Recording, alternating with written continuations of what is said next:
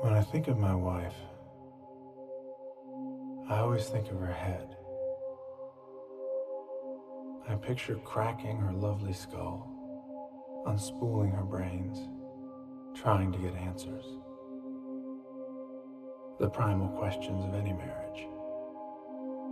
What are you thinking? How are you feeling?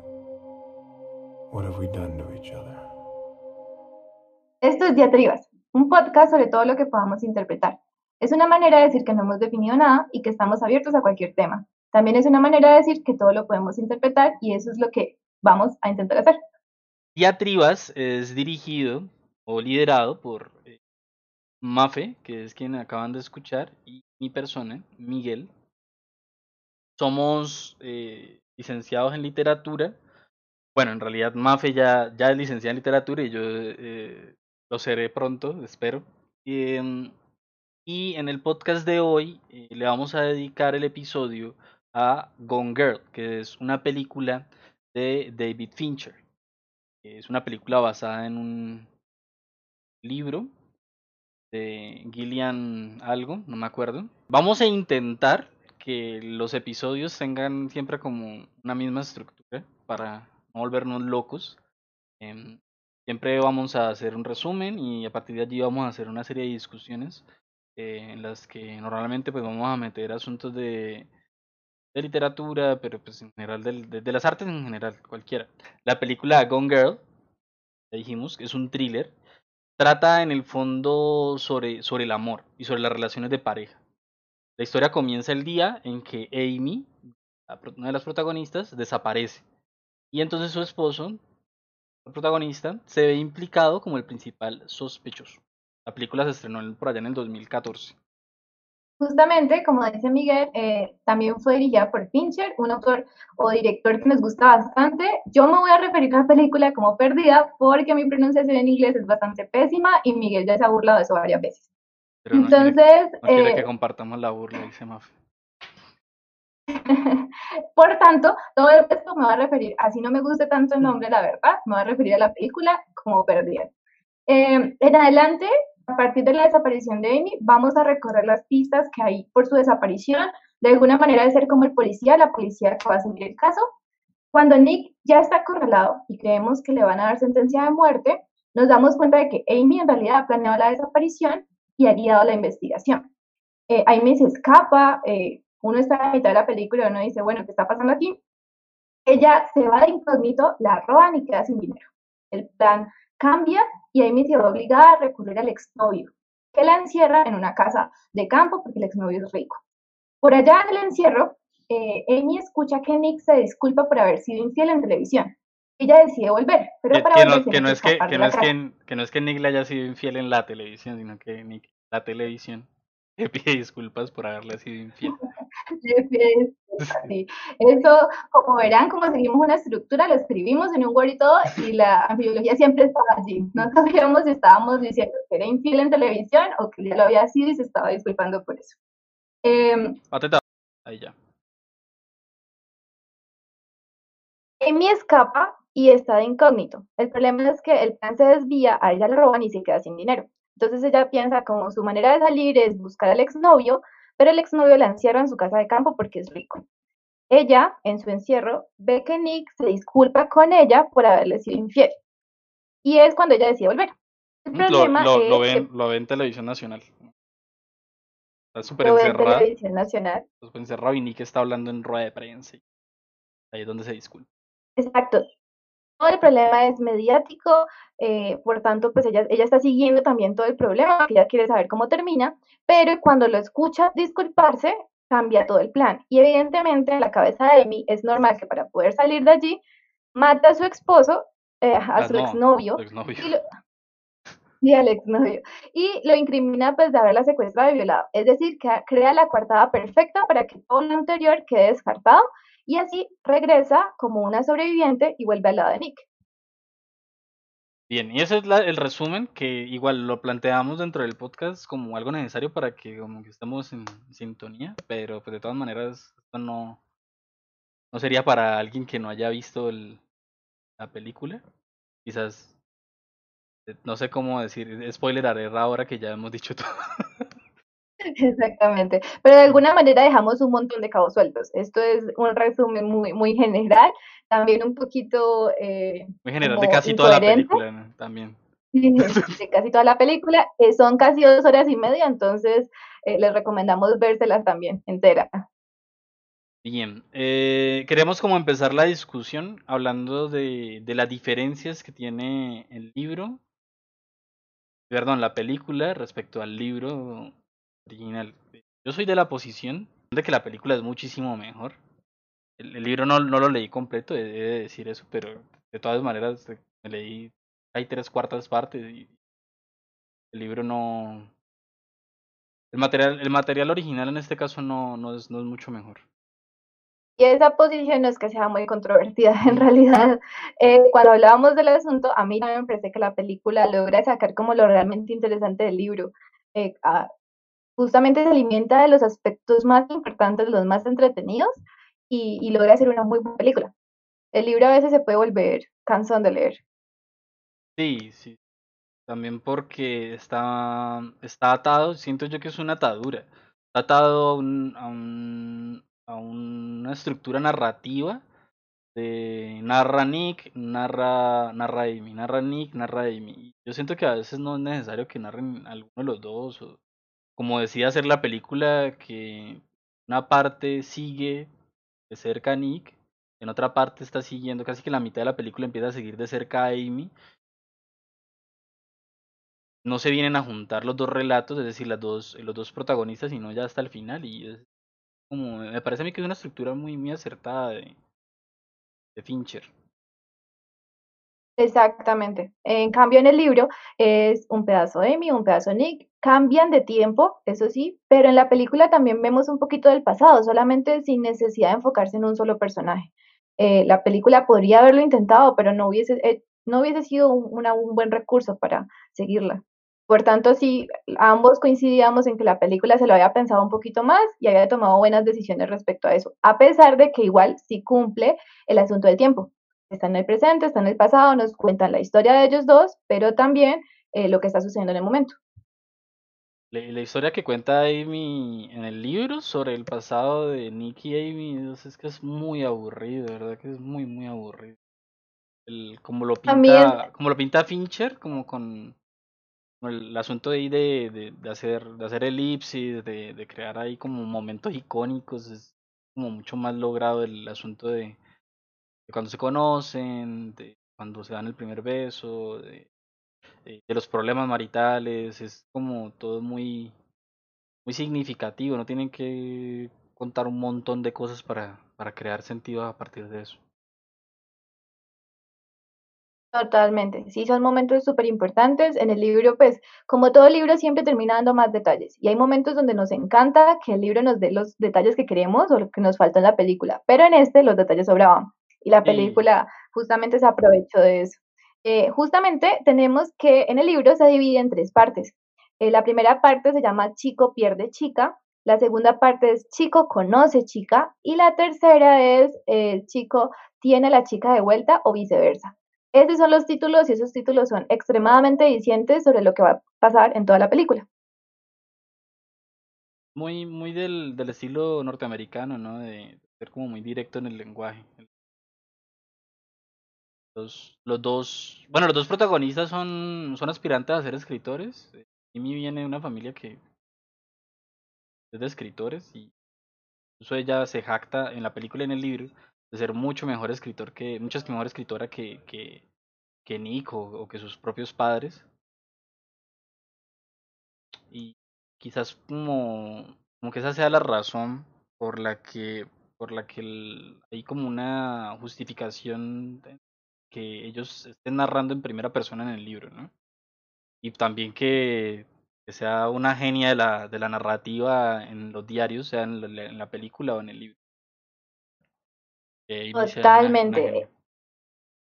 Miguel, Miguel ahora nos va a explicar un poquito más sobre el asunto del testimonio, que en cierta manera es lo que hace Amy, pero justamente Amy lo dice, ella dice como que yo soy buena escritora, también en algún momento nos dice que ya puede cambiar de personalidad, por tanto es una especie de camaleón, pero encima es muy inteligente y ella sabe cómo crear historias creíbles, que es pues lo que va a hacer en la película.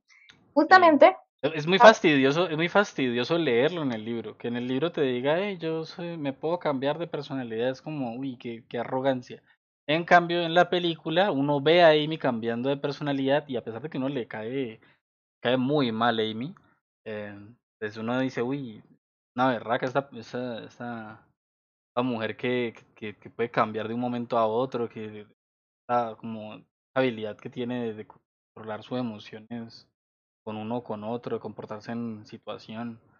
Pero eso lo muestra, ¿no? Que es una de las una de las cosas que ha ganado la literatura hoy en día es que ha aprendido el cine en que uno tiene que mostrar, no no no contar eh, no contar todo con tanto tanto eh, eh, como hacerlo tan explícito, no, no es necesario. Exactamente, porque también trata al lector como tonto, como no puedes entender que aquí está pasando, que hay un cambio, y vas a llegar a esta conclusión, no, ven y yo te lo cuento para que sepas a qué conclusión quiero que llegues. En cambio, las películas ya han aprendido eso desde hace tiempo.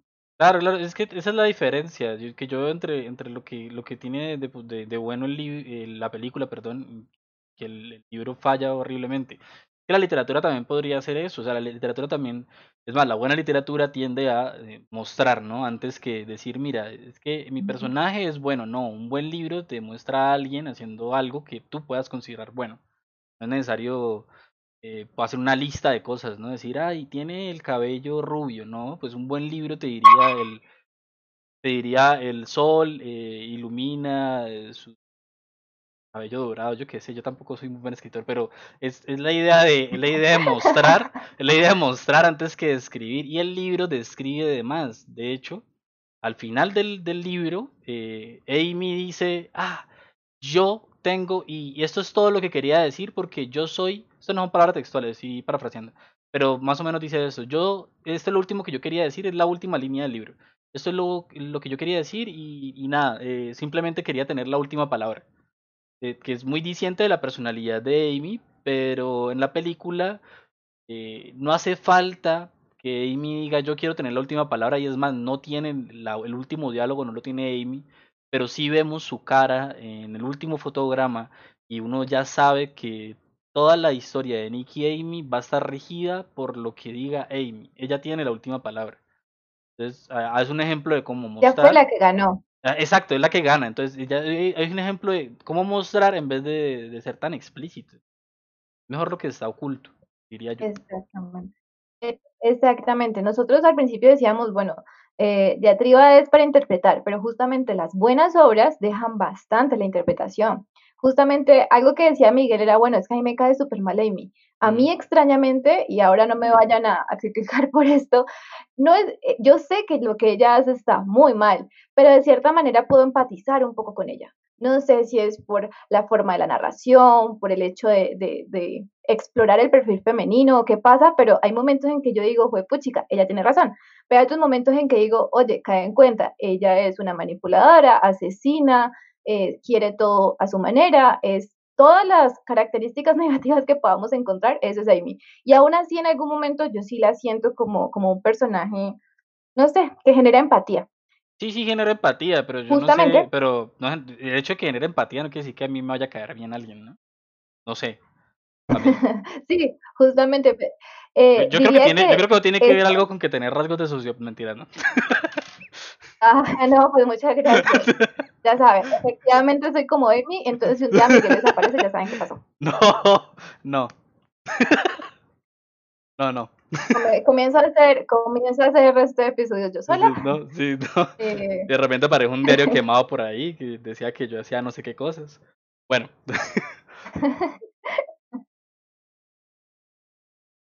Eh, siguiendo con el asunto de, de, la interpretación, justamente también los juicios de valor. dejan que el espectador decida qué está bien y qué está mal. No necesitan que el, narrador nos lo diga, las imágenes no, no nos lo tiene que decir, estamos nosotros, nosotros tomamos las decisiones y es por eso que Miguel llega a sus decisiones y yo llego a mis conclusiones. Sí, sí, yo creo que las dos están, están bien, eh, sí, tampoco es como que aquí seamos, ¿no? El, diatriba, el, esos dos se la pasan ahí cediéndose la razón, pero es que la verdad es que la película nos deja a nosotros la posibilidad de interpretar una cosa a la otra.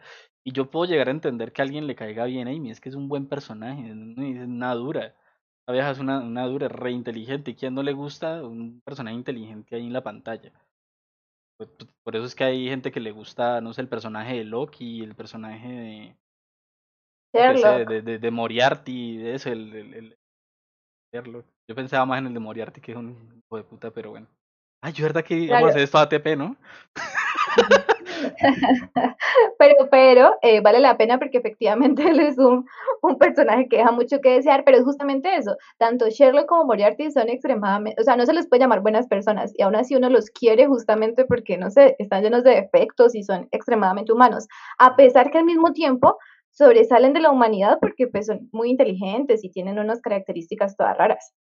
O porque no tienen ningún aprecio por bien ajeno, ¿no? También. es extremadamente egoísta. Sí, también, a mí me sobresale por eso. Totalmente. Eh, justamente, Miguel en, alguna, en algún momento me contaba que a él le parecía que hay una diferencia abismal entre los personajes de la película y del libro, que hay una diferencia en cómo son puestos. Claro lo que me decías, Miguel? Bien, no me pareció muy formal me pareció muy formal. A ver. Yo soy formal, ¿qué hago? Sí, sí, sí. Bueno, es que, a ver, Nick, Nick es, en el libro es, es un tonto. O sea, un tontísimo, pero no tonto en el sentido de, ah, eh, no sabe, no sabe sumar, no, no, no, es, es, es que es muy es muy corto de mente, no llega como a hacer conexiones, no entiende una cosa con la otra, no es capaz de anticiparse a nada, es súper tonto. Eh, es como el típico estereotipo de un man caribonito y con la cabeza hueca, así tal cual. Y la verdad es que a mí en la literatura no es algo que yo que yo sienta que está bien hacer estereotipos, no, no me parece que como que de pronto sí es una comedia y tal, pero es que esto es un drama. El asunto de un estereotipo ahí no me, no me parece tan logrado. Claro que en el libro igual se va desarrollando un poco esto, pero no se, no sale mucho de allí, no, no sé, como que Nick sigue siendo, sigue siendo muy tonto. En cambio, en la película, me parece a mí que desde el comienzo uno ve que Nick es, es más bien como, eh, no tonto, sino yo le diría como un poco torpe, ¿no? De torpe emocionalmente, torpe en general, pero es seductor, ¿no? La, en el libro no pasa, no pasa lo que pasa en, el, en la película de que uno vea a, a este man hablándole a Amy, abordándola de esa manera así como tan, tan confiado y, con tanta personalidad, sino que en el libro, en el libro no pasa nada de eso, esa escena, esa escena no existe. Y, y nada, y yo sí creería que justamente e, es pusilánime, se deja empujar y se deja hacer y, no hace mucho y uno lo siente como muy pasivo. Extrañamente, yo le decía a Miguel que a mí el Nick de Fincher me parece un poco como que eh, manipulador. Yo espero, y, eso lo vamos también a desarrollar un poco más adelante, eh, que, ese Nick de alguna manera sabe en qué está metido y le gusta dónde está metido y no es simplemente que él se deje hacer o, no es, o, o, que simplemente sea el perdedor de toda la obra y por tanto eh, le toque resignarse, sino que yo creo que, que, en realidad es un personaje muy inteligente y sabe lo que, lo que quiere. Aunque también puedo aceptar y, como digo, se va a explorar más adelante, eh, él sí pierde. Si hay definitivamente una pérdida de ego o de algún aspecto como ese, porque, porque hay una pelea de poderes en toda la película. Eh, a mí el Nick del libro efectivamente no deja un recuerdo como tan fuerte. Yo leí el libro y yo no me acuerdo de algunos aspectos. Amy en el libro me parece mucho más fuerte como personaje, como que eh, te explica más cosas sobre ella, se vuelve irritante, pero justamente es que ella es irritante, ella quiere la atención a toda hora para ella. Entonces, como que hay algunos defectos que en vez de ser defectos de la obra, eh, tienen que sobresalir porque son defectos de Amy. Tienen que hacernos notar como, ah, qué fastidio esta muchacha, porque es que ella es así. Sí, de, de hecho, esa otra observación que yo te hacía cuando preparábamos el episodio es que pues, Amy, la Amy de, de Gillian Flynn, que así es como se llama la escritora, em, la Amy de Gillian Flynn eh, es un poco más sosa en, libro, no, no es tan interesante, me lo parece a mí. Está, como muy pegado al principio de que el personaje está basado en que es una encuestadora, eh, una que hace, perdón, una escritora que hace encuestas, diferente de encuestadora. Encuestadora, eh, sí. Y mm, es una escritora que hace encuestas y mm, entonces toda la narración la basa en eso, ¿no? Entonces, varias veces lo que vemos en la película de cuando habla con... ¿Cómo se llama el man? Hago pausa aquí porque no me acuerdo cómo se llama el man. Estoy tratando de recordar el nombre de este man y no me acuerdo. El exnovio. No, el tipo, el actor. Ah, a ver, a ver, él es el de Batman, es este tipo, a ver, que siempre tiene la misma cara. ¿Cómo es que se llama? Ben Affleck. Eh, a ver, eso, Ben Affleck, obviamente. ¿Qué, estaba yo como para empate ahí? Eh, la narradora Amy estaba Amy. en su rol. Sí. Listo, Amy está basada como en un rol como de encuestadora, pero bueno, encuestadora es quien hace las encuestas, ella no las hacía, simplemente las, las como que las fabricaba, las, las creaba. Eh, y como está basada en eso, pues entonces varias veces como que la narración va en ese sentido, como cuando la vemos en la escena con Ben Affleck, cuando están ahí en la película y que está, le dice, ¿y qué crees que soy yo? Esto, A, B, esto, C, lo otro. Y sucede una vez y se ve súper bacano el flirteo ahí, como el coqueteo entre uno y otro. Em, pero en la película se vuelve harto porque ella lo hace cuando no, no está hablando con nadie. O sea, es como, como hablando consigo misma en su diario. Sucede en el diario. Ese tipo de recursos. Queda como. No sé, en el libro, sí. Sí, así pasa en el libro, ¿no? Que queda como muy. Mm, Ah, es que es muy, muy soso, es muy sencillo y ya como rutinario, no hay, no hay profundidad ahí en eso. Yo no sé qué, qué encuentra Gillian Flynn en cuanto a que es una cosa muy literaria recurrir a encuestas. No sé ahí qué hay. o, o puede ser que nos está mostrando que el trabajo de mí como que ha impactado bastante en ella justamente este asuntico de decidir entre A, B y C, porque efectivamente se vuelve mucho eso, como que en el libro puede pasar A, B, C, A, B, C, A, B, C, y uno está como que, hombre, sí, pero no, me, no estoy realizando una encuesta, dime qué pasa y punto. Pero justamente puede ser como una consecuencia del trabajo extraño de Amy. Sí, o sea, bien caracterizado está así, pero no me parece un acierto, es cansón. Que lo haya hecho una vez, dos, bien, pero es que creo que lo hace como cinco veces y uf, es muy cansón, muy cansón. Hasta este momento hemos visto como la comparación entre el libro y la película de aspectos muy generales. Probablemente esto se va a repetir durante los otros temas que queremos tocar, porque pues es algo que atraviesa todos los temas, siempre vamos a estar comparándolo de cierta manera, pero estos son los aspectos que nos parecían como más importantes, más relevantes a la hora de, pensar en, en ambas cosas. Ya queremos continuar un poco, es con la importancia del testimonio en la película.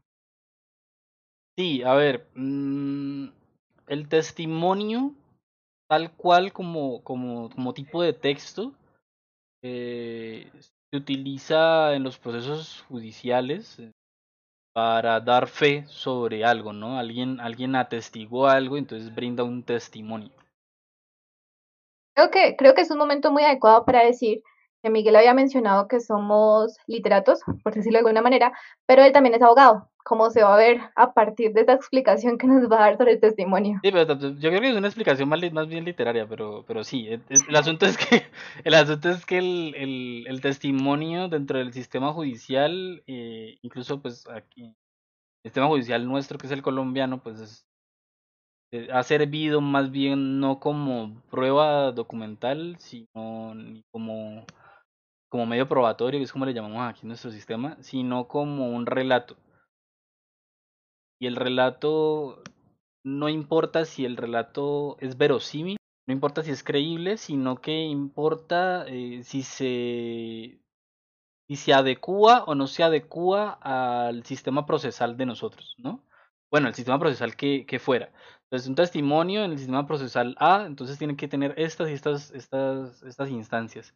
Y la verdad es mucho más compleja que eso. Si la verdad va mucho más allá de lo que nos dice el proceso que debería ser un testimonio, pues el testimonio no sirve.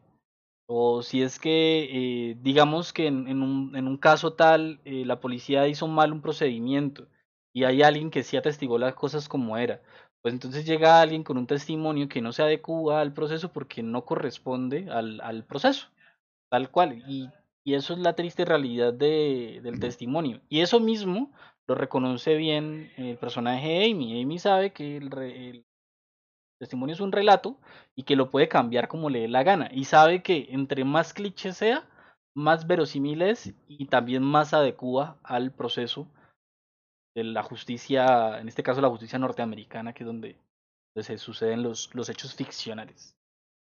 Exactamente. Eh, justamente en algún momento en la película ella dice como a América le encantan las mujeres embarazadas, sobre todo mujeres embarazadas como víctimas. Entonces ella también se hace la embarazada, evidentemente una mentira, es más, una mentira que nunca se vuelve a mencionar, nunca se dice qué pasó con ese tal embarazo, a pesar de que cuando ella llega no está embarazada. Eh, nadie lo pregunta porque también era una pregunta incómoda para hacerle a una víctima de supuesta violación y secuestro, pero es otra de las cosas que quedan ahí. Justamente eh, sobre este asunto del testimonio, yo creo que lo podemos ver en muchas otras series y películas, como que eh, cuentan una historia eh, y entre la historia sea eso, justamente como que convenzca a, a las a los, ¿cómo se le llama? ¿Jueces? No. ¿Cómo se le llama a las personas que invitan allá a la corte para que digan qué decidieron? Pues en el sistema norteamericano hay, hay, hay, hay jurados. Eso. Sí, so, yo, yo la verdad hablo más del sistema americano, justamente estadounidense, porque, pues, porque he visto muchas películas. Sí, es, sí como, es lo que consumimos, sí es lo que consumimos, sí.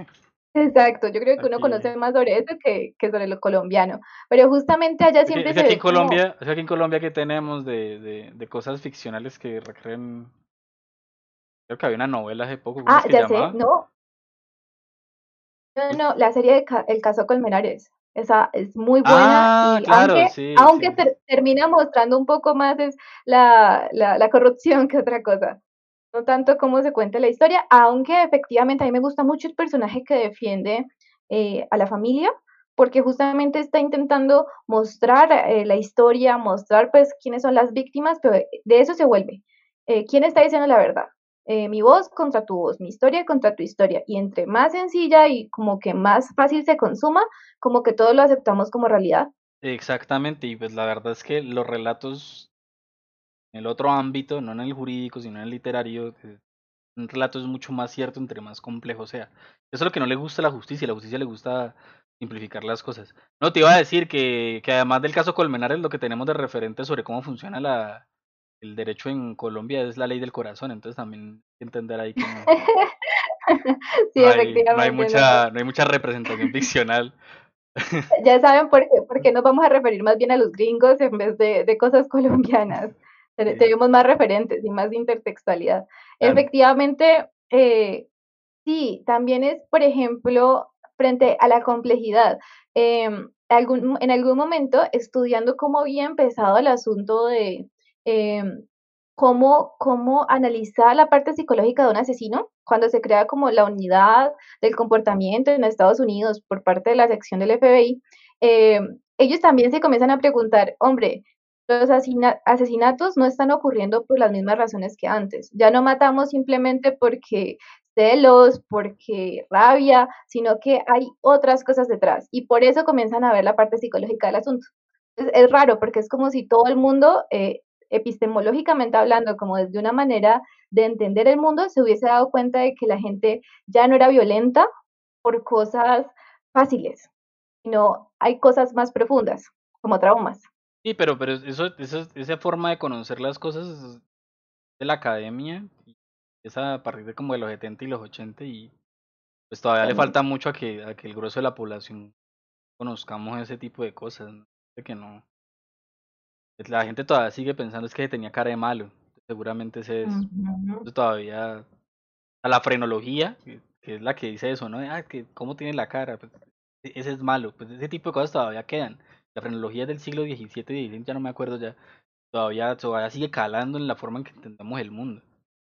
Exactamente. Y justamente cuando se crea toda esa unidad de comportamiento y todo ese asunto, eh, se intenta actualizar, como que, hombre, no solamente la forma de nuestra cabeza o la forma eh, de nuestro cerebro y estos aspectos, sino dónde creciste, cómo te criaron. Eh, justamente otra serie, o más bien la serie de Fincher, la de, ¿cómo es que se llama? Eh, Mindhunter. Sí, eh, Fincher yo creo que le gusta tanto el thriller que ya se ha emocionado tanto del asunto que dice, y cómo son las ciencias forenses y tiene por ahí una, una serie que recomendamos Mafe y yo que se llama Mindhunters, que es sobre eso, ¿no? La, la creación de...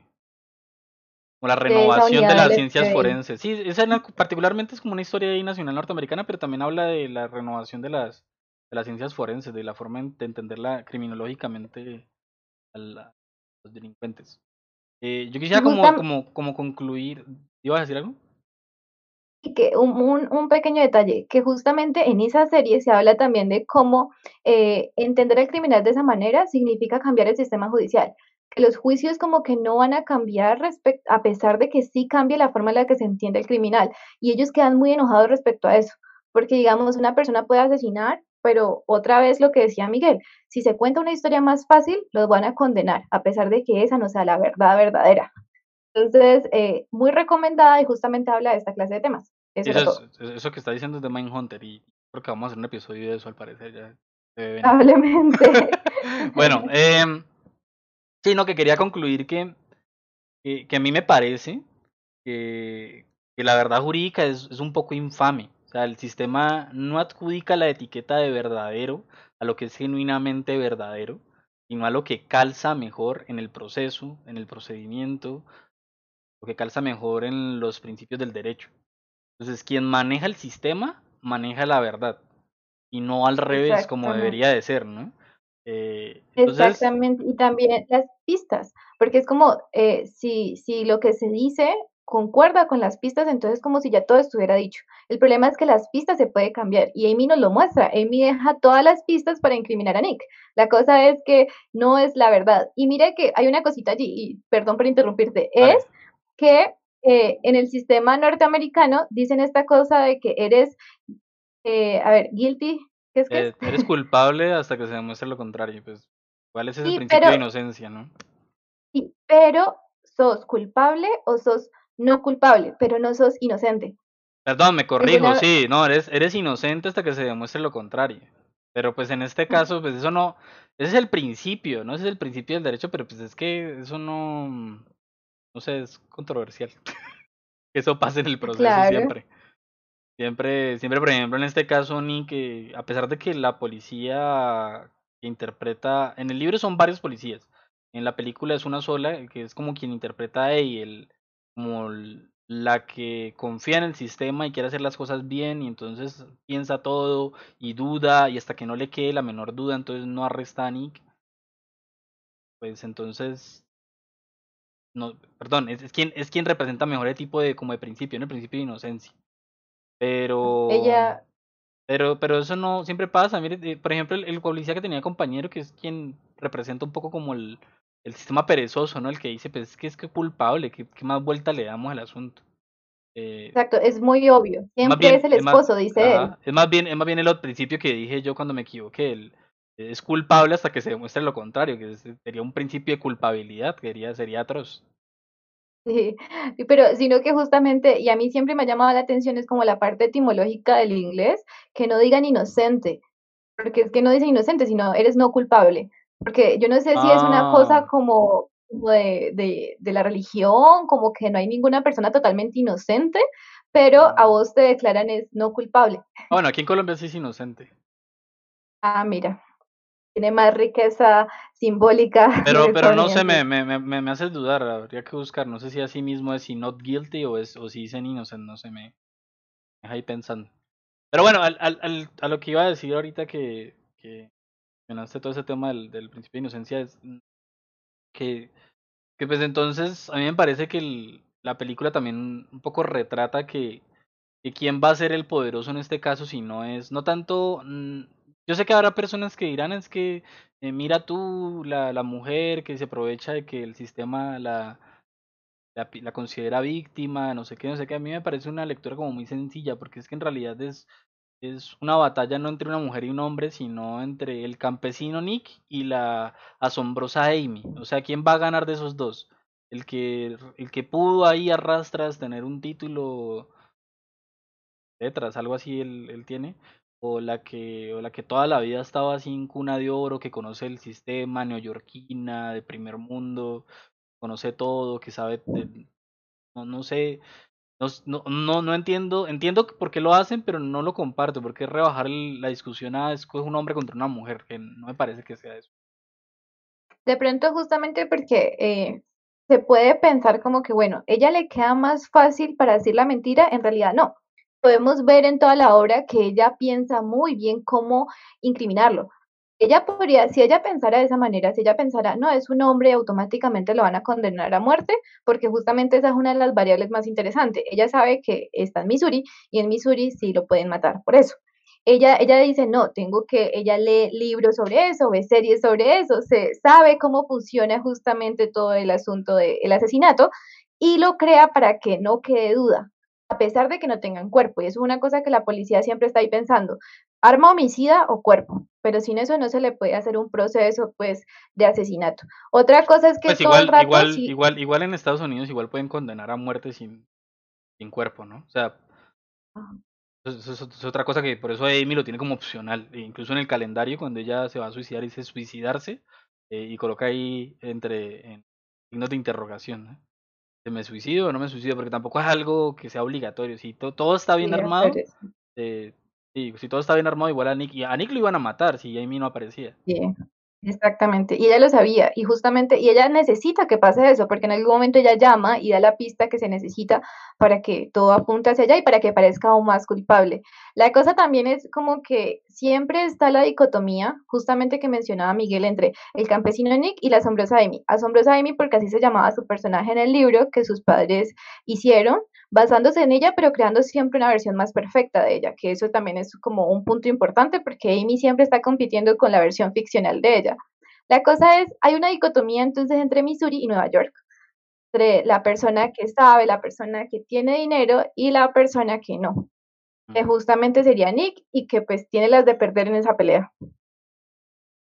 Tiene las de perder también porque está, está la defensiva, o sea, cuando, cuando él cambia las tornas de, con esa entrevista que intentan, ya está aconsejado por el, por el abogado Turner y toda esta cuestión, logra cambiar un poco las tornas y, y Amy le reconoce eso, incluso lo reconoce tanto que aparece. O sea, si no hubiera sido él tan inteligente como para apropiarse del juego, es que hubiera muerto. Exactamente. Es ahí cuando uno dice, y, y, creo que Miguel en algún momento me decía, es que ese es el camino que tiene Nick en la película. Nick no es el primero al iniciar y al terminar, porque él pasa por un proceso ni el berraco. Eh, la cosa es que ahí es cuando yo digo, hombre, Nick no es este pusilánime que se deja empujar. Eh, Nick sabe con quién se casó y Tanner te lo dice. Tanner dice como conoces bien a tu esposa, porque él sale a televisión nacional, pide disculpas y hace gestos que solamente como símbolos que tenían entre ellos, como el asunto de ponerse los dedos en la cumbamba, eh, para mostrar que estaba diciendo la verdad, para prometerle algo.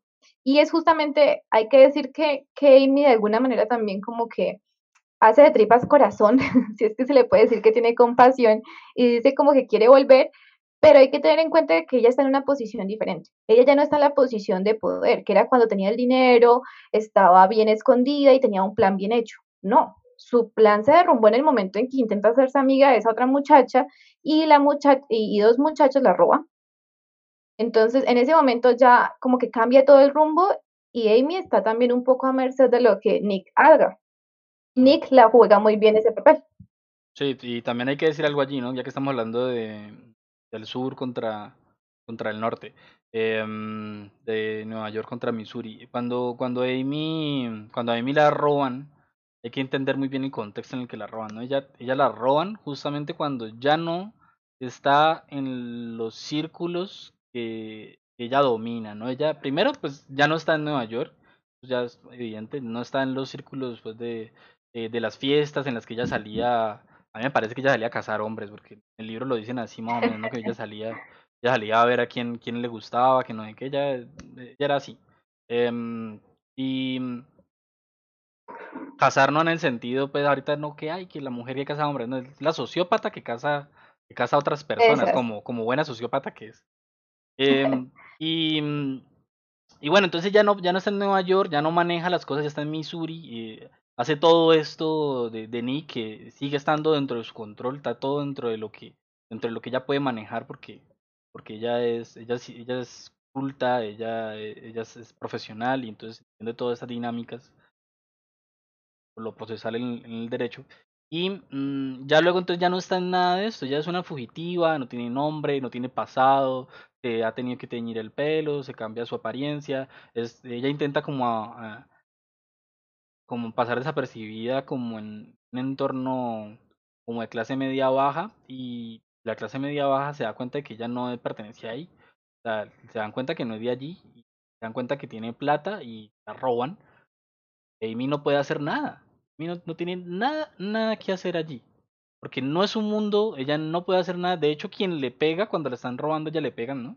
Quien le pega no es el man, es una vieja. Y eso es súper bacano que lo haya elegido hacer Fincher porque dice, bueno, no, no, sé si así pasó en el libro, esa parte no la leí, pero es es una buena decisión de Fincher de poner a, la vieja a pegarle porque es decir, mire, ella no es capaz ni con, con nadie, o sea, hubiera sido el man, hubiera sido la vieja, no importa, ya no puede con esa gente porque esa gente no puede controlarla con, con sus cosas de, eh, del proceso, del, del oculto, de, de nada de eso, nada de eso puede dominarlo.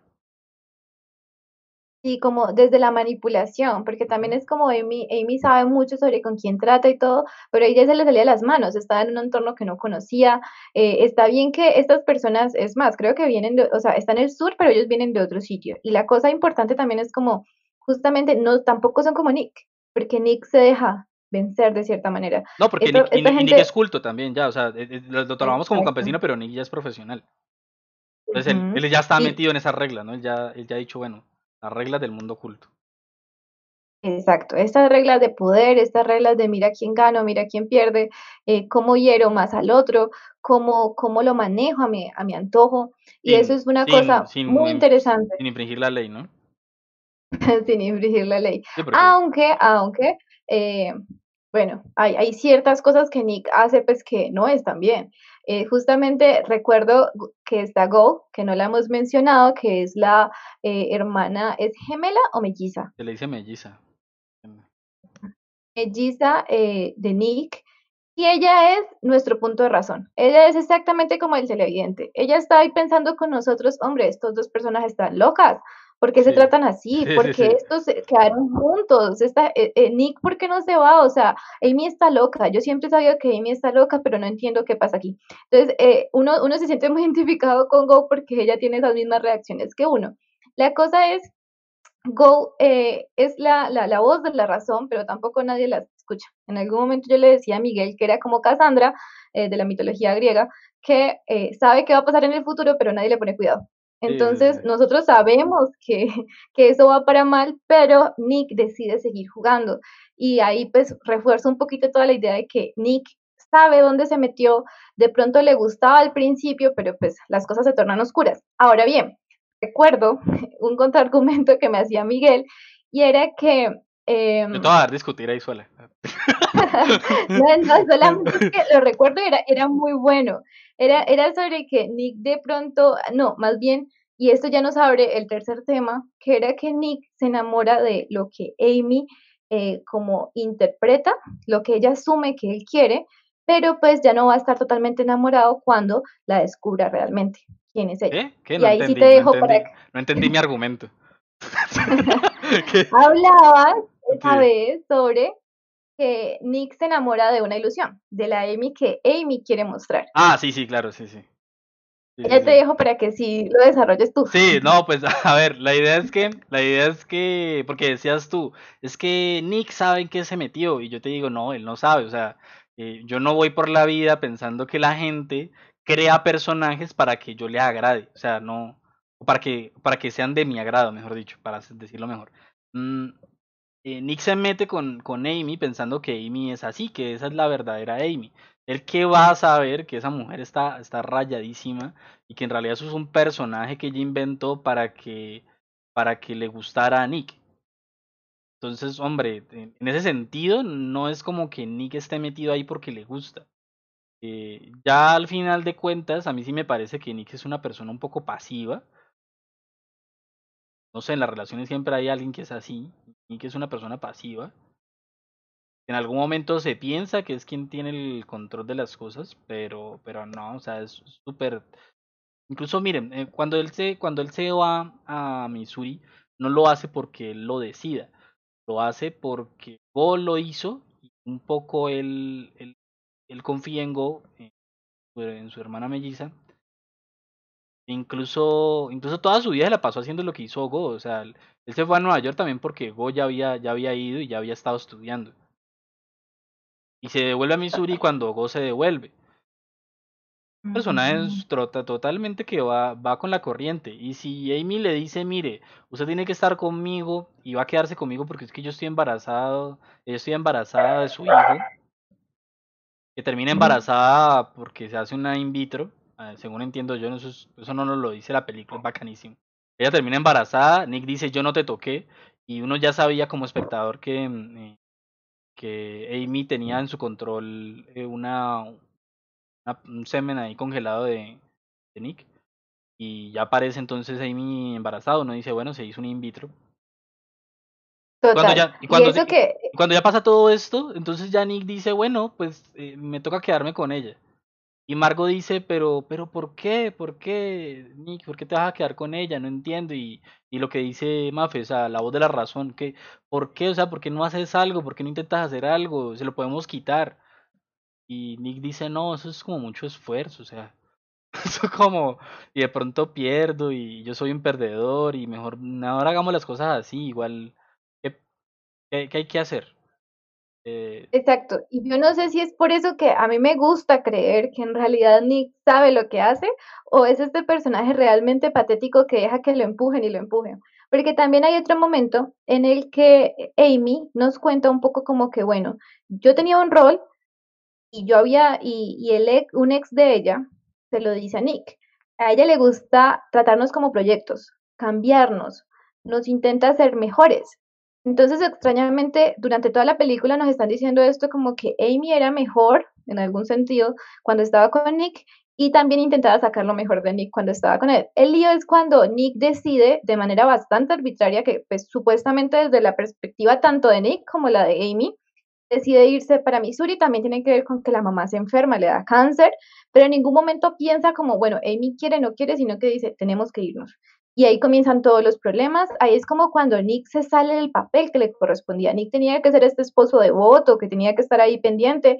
Y Nick en ese momento deja de pensar en Amy y a Amy no le gusta. Yo creo que desde ahí ya comienza Amy a pensar, bueno, ¿cómo voy a castigar a Nick? Y esto es uno de los pedazos que más disfrutábamos Miguel y yo, y es que en un momento dado nos dicen que Amy es como Dios, pero no cualquier Dios, es el Dios del Viejo Testamento, el Dios que castiga, el Dios que no perdona, que quiere demostrar sus puntos hasta donde más se pueda. Y por eso, ¿cuál es el mejor castigo para Nick, que no le pone cuidado a su esposa, que tiene un amorío con una estudiante, que está cumpliendo el cliché de escritor que no escribe, que es profesor universitario, que se mete con estudiantes como 20 años más joven que la muerte.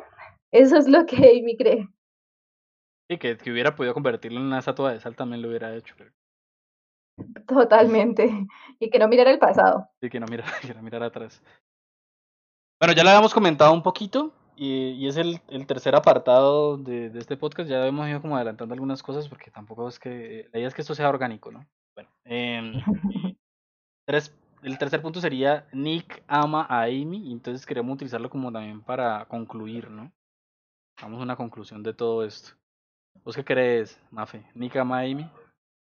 Bueno, aquí, aquí yo me encontraba peleando con Miguel en este aspecto y ahí es cuando esta vaina realmente se vuelve una diatriba, eh, que es justamente como que yo sí siento que la quiere. Y yo sé que muestra una percepción extremadamente viciosa y tóxica del amor, porque pues esta gente se golpea al final. Nick por fin, porque en todo el resto de la película no lo ha hecho y cuando lo muestran es mentira, es parte de la ficción de Amy, hasta la empuja contra una, una pared, cuando pues le dice que lo tiene en la palma de la mano con el asunto del embarazo. Y que a mí, a mí se me em, sorprende, cuando él lo hace, yo digo, no, no, no, ¿qué vas a hacer? de pronto como vas a explotar, por fin te cansaste, pero, la cosa es yo no quería que, explotara, a mí, yo, yo como espectador decía, no, no, no, tonto, no. Claro, porque probablemente es lo que Amy quisiera, que de todos modos le toque la pena, la pena de muerte. Eh, en algo sí quedamos un poquito de acuerdo. Sentimos que Amy sí ama a Nick, porque decide volver, porque mata a, al exnovio para volver. Cosa la, que, Sí, la pregunta no es si Amy ama a Nick, porque yo siento que Amy, entre lo, lo, lo trastocada que está, lo, lo zafada que está, igual, ella sí piensa que eso es amor. Y incluso ya lo dice, ¿no? Ella dice, hey, ¿quién, esto no es amor, yo te amo, le dice a Nick y Nick le dice, no, que va, vos no me amas y, y le contesta ahí, yo, yo he matado por ti, ¿quién, quién, quién más diría eso? A eso, para, para el rayo que ella tiene, eso es súper amor. Exacto, para las bases, pero digamos, justamente si lo devolviéramos, probablemente Nick no mataría por Amy. No es su persona favorita durante la mayor parte de la película porque... no es su persona favorita. un eufemismo, pero realmente eh, durante la mayor parte de la película pues lo van a, matar porque parece que acaba de matar a su esposa, que está embarazada, que tuvo encerrada en la casa, que no le paró bolas, mientras encima salía con una muchacha de 20 años y le sacaba deudas. Eso no pintaba nada bien para él. Eh, de igual manera, ¿qué pasa? ¿En qué momento digo yo como que, ah, es que de pronto sí la quiere? Cuando eh, decide quedarse con ella a mí me parece que es que es un punto de inflexión, porque es que no sé si ya después muy personal, pero es que yo no me imagino a alguien quedándose ahí simplemente por no pelear. Sería, eh, y ahí es cuando otra vez eh, me siento como Go, porque es que, hombre, eh, está bien que es tu hijo, pero te vas a quedar con esta psicópata que si la, si la tratas mal, si de pronto vuelves a dejar de ponerle cuidado, te hace la misma, y, o peor, porque encima, a lo largo de la película, Nick se da cuenta realmente de quién es su esposa. Él, él cae en cuenta de las pistas y esta es otra cosa divertida. No solamente estamos siguiendo las pistas de dónde está Amy, también estamos buscando quién es verdaderamente Amy. Y Nick se da cuenta cuando encuentra... quién es Nick, totalmente. Es una, una, una, forma de descubrirse a ambos. Y Nick se da cuenta de quién es Amy exactamente en la mitad de la película, cuando encuentra que todo eso que supuestamente le había comprado con la tarjeta de crédito está en, en, el, en una cabañita que tiene Go en la parte de atrás de la casa. ¿Por qué? Porque ahí se da cuenta de que todo ha sido organizado y es más, Amy le deja una, una nota, la última pista, que dice justamente como que este es tu castigo. En ese eh, momento... Los griegos, fíjate, digo, los griegos tenían un nombre especial para eso, ya que tenemos de nombre algo griego eh, que se llama anagnórisis. Y es tan pesada la anagnórisis que la anagnórisis es un proceso de darse cuenta de algo cuando, cuando hay un descubrimiento sobre algo, que si alguien quiere pensar que es una anagnórisis en términos narrativos, hagan de cuenta cada vez que Doctor House se daba cuenta de qué enfermedad era, y hacía siempre como una pausa y quedaba así mirando a cámara y decía, no, ya sé, y se iba. Esa es la anagnórisis. En este caso es, es Nick mirando el cobertizo lleno de regalos. Y, y no solamente es él dándose cuenta de que es su esposa, sino el espectador también, dándose cuenta de cuál era el plan y qué es lo que está pasando detrás de toda esta desaparición. Y es tan fuerte esa análisis que toca fundir en negro, ¿no? Eso creo que lo observó Mafe, dijo, hay un fundido en negro, es decir, la pantalla va a negro, y ya a partir de ahí empezamos a ver a Amy eh, en el carro, que, que, se ha ido, que, que se ha volado, y que no es que esté secuestrada, ni que esté perdida, ni que esté muerta. Exacto, porque es que es el punto de inflexión. Ahí sabemos que todo ha sido una, una obra de teatro, todo ha sido mentira, Amy lo pensó todo, y yo creo que ahí, en, eh, pues particularmente yo, yo dije, fue puchica, esta muchacha es muy inteligente, es tan inteligente porque cómo logra hacer todo esto. Y luego ella comienza a dar un monólogo bastante interesante, que de todos modos, eh, no, que sea interesante no significa que esté bien, donde pues propone que no hay muchachas cool, como las llama ella, donde no hay como muchachas que se acoplen a lo que realmente un hombre quiere, sino que todo es mentira. Para ella todos tienen máscaras, para ella realmente nadie puede ser como es. Lo extraño es que al final... Eso es, que eso, es muy de, eso es muy de sociópata. Es que... ver a todos con máscara total. Y justamente, y sin querer, termina mostrándole a Nick quién es. Porque es que ella llega a la, a la, puerta de la casa, toda untada de sangre, y Nick sabe exactamente que, que, ella mató a alguien. Él lo sabe antes de que se lo digan porque es que ya conoce la verdadera Amy. La Amy que es capaz de matarlo por una infidelidad. O bueno, que el Estado lo mate por una infidelidad. Entonces, ¿Qué pasa? En el momento en que Nick sabe todo esto y aún así decide quedarse, es que yo digo, hombre, ¿la quiere o es igual de retorcido que ella o algo raro pasa aquí? Tal vez creen que el amor es eh, una cosa extraña entre tener miedo a la pareja y querer descubrir qué hay dentro de ella. Que ¿Cómo, con eso así que eso no es así? O sea, así no es. Exactamente, es más, eh, la frase con la que comienza el libro es algo así como que el matrimonio es una mezcla como de olor a rosas, que también se ve como la sangre, como, como si uniera la violencia con el amor y, pues también muestra una percepción del amor muy rara. Podemos ver el amor en diferentes momentos de la, de la película. Diría yo que el más real es entre Go y Nick, pero también vemos en todas las relaciones románticas que hay en la película, todas son de cambiar al otro. Es, hay un personaje súper importante que es el exnovio de Amy, que ella dice que él intenta suicidarse y por un montón de cosas cuando ellos estaban jóvenes, que es Desi. Desi es una persona de la misma clase que, que Amy, Amy. y, y Miguel tiene un comentario súper interesante sobre eso que ojalá recuerde. Yo no me Eh, acuerdo, yo no me acuerdo. Pero quiero decir lo que, que, que a mí me gustaba mucho el personaje de Desi porque era interpretado por Neil Patrick Harris. Y que a mí me, a mí me dolió mucho que, que el personaje, eh, aún siendo un, un tóxico, porque es muy tóxico, le dice a Amy qué, quiere- qué tiene que ser, cómo tiene que ser, quién es en realidad. Él sabe, Desi parece que sabe quién es en realidad Amy porque le dice, tienes que vestirte, tienes que hacer dieta y tienes que hacer ejercicio porque esa eres tú.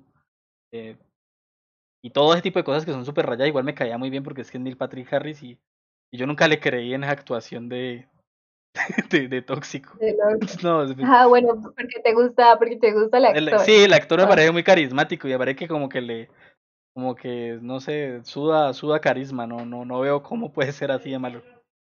Totalmente, no, y justamente eso que acaba de decir Miguel a ese punto es que iba, el amor en toda la película se ve de esa manera. Cuando Desi dice que ama a Amy, no es que la ame, ama la idea que tiene de ella.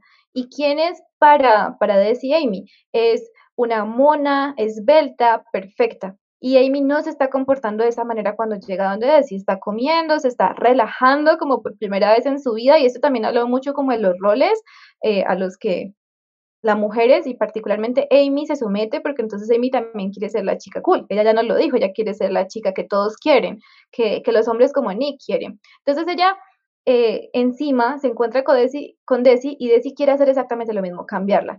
¿Quién hacía eso antes? Amy. Amy cambiaba a Nick. Entonces, realmente no hay relaciones afectivas decentes en esta película, a menos de, del amor filial, porque al menos Go está con él como en todo momento. Es más, hay una cosa muy importante. Amy hace también el asunto de las pistas, que por un momento Go piensa que él es culpable y se sienta con él y le dice, oye, dime la verdad, Sí, no va a pasar nada, pero dime la verdad, necesito saber la verdad. Entonces sí, hasta la hizo dudar a ella, sí. pero el resto de relaciones románticas son un asco. Siempre quieren controlar al otro, quieren cambiarlo y quieren que sea exactamente lo que quieren.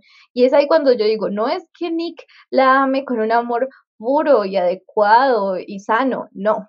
Yo creo que la ama, pero de una manera muy retorcida. Pues, pero ¿sabes quién me da más escosor de todas las relaciones que hay allí? Eh, La de los papás de Amy. Mm. Es que de verdad que, que uy, no. Yo, sinceramente, eh, a ver, mi posición sobre si Nick ama a Amy es que Nick no ama a Amy, pero yo creo que yo también ya, ya, ya he dicho mis razones al respecto. Eh, no me queda más sino como remitirme al, al argumento, al argumento, bueno, al argumento del, de la opinión personal, esa re- esa redundancia. Y es que, a ver, yo en la posición de siendo yo Nick ante una Amy, yo hubiera tomado la misma decisión. O sea, eh, un poco siento la voz de frustración de Go al final, donde dice, ¿cómo eres capaz de hacer eso? ¿Por qué te vas a quedar con ella?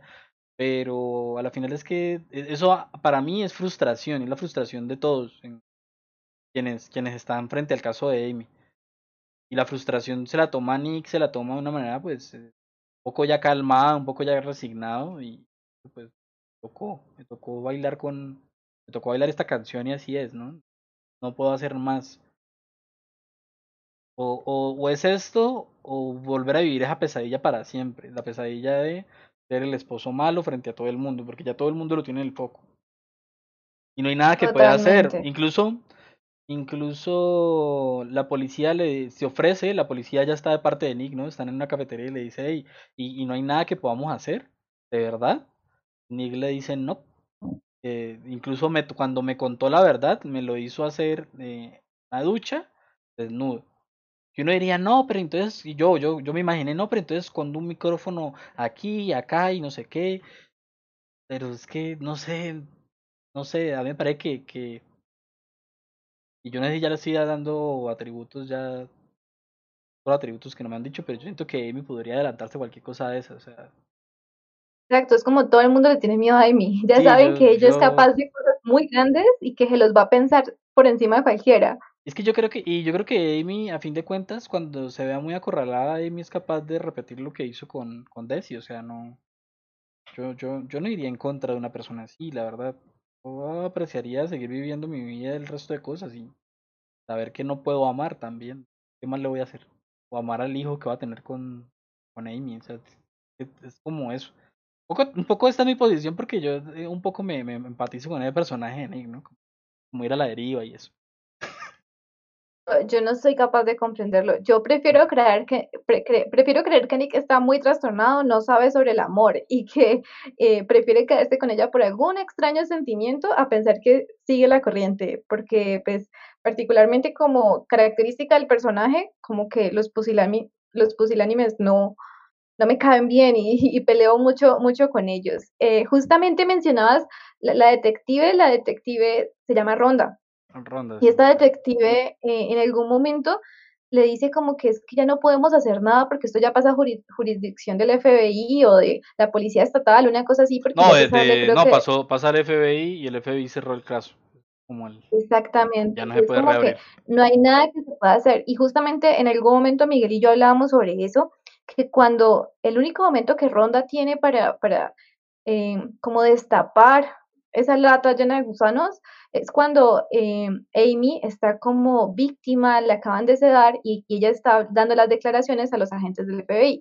Y todos los agentes del FBI se, siente, se sienten extremadamente incómodos cuando Amy habla sobre algunas cosas y Amy lo sabe. Ahí, ahí es donde mejor vemos todo el asunto de la, la manipulación, exacto.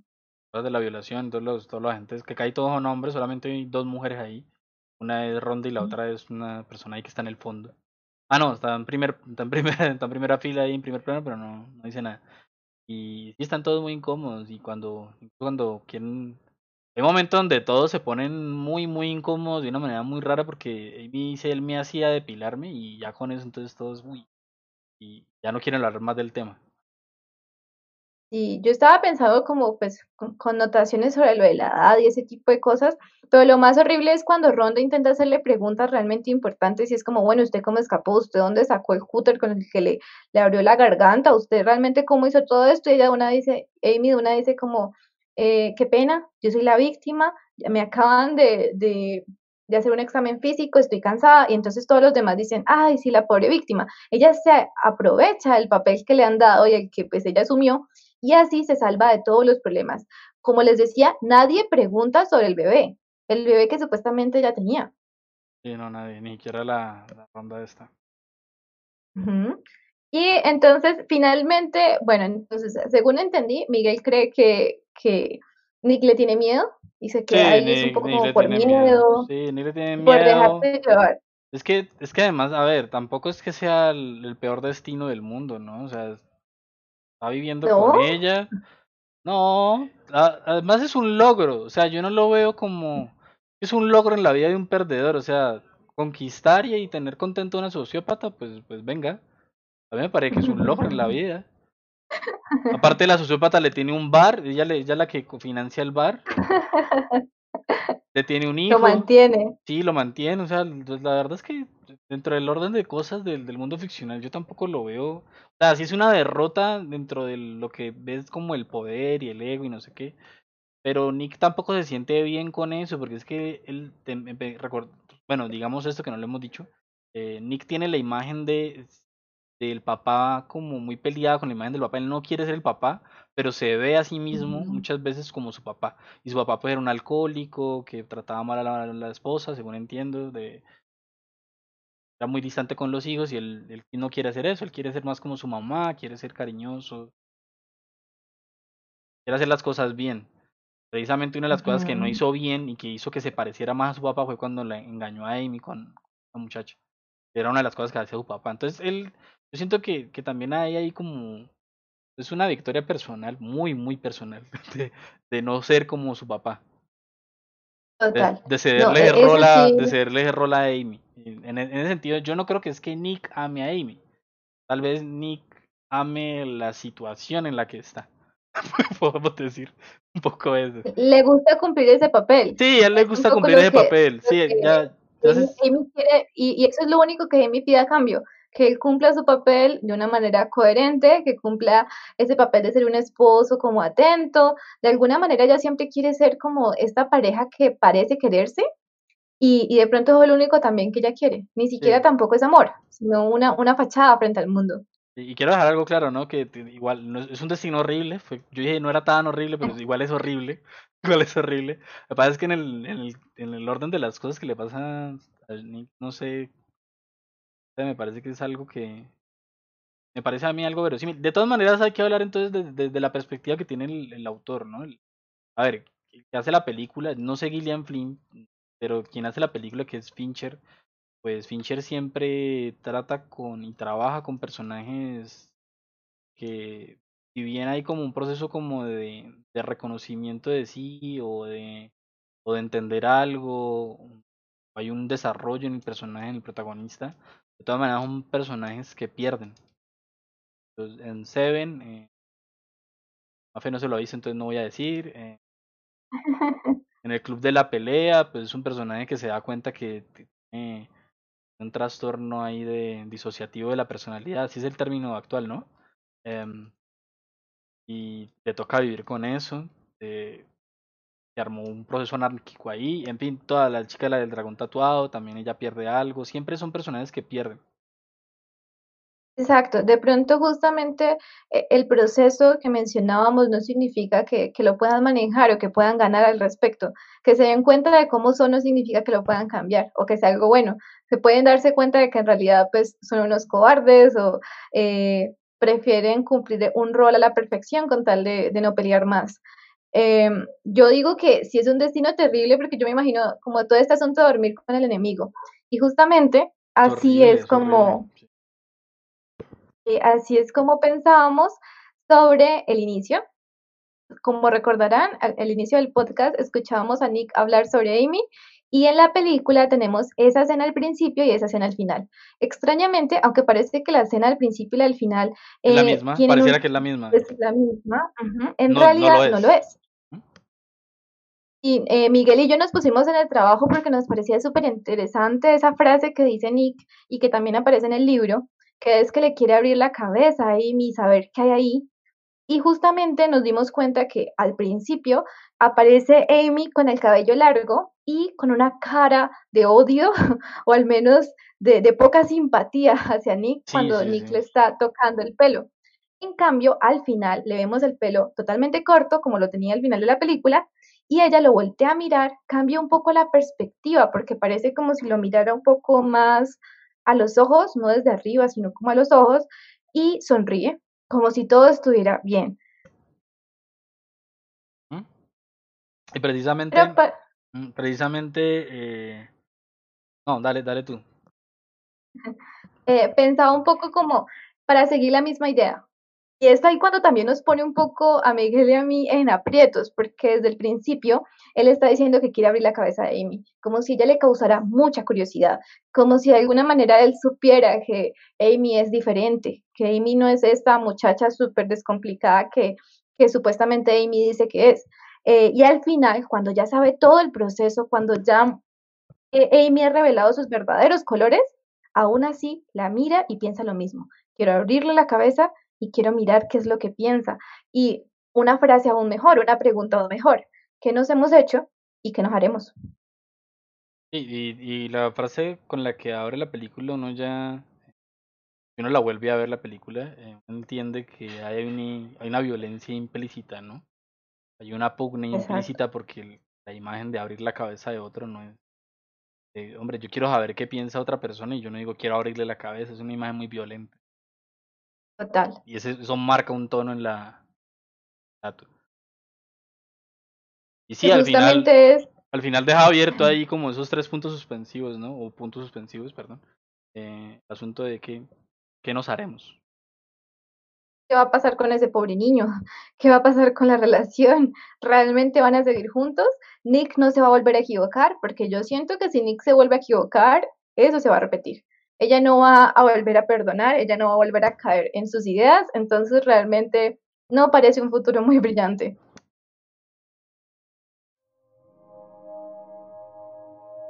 What are you thinking? How are you feeling?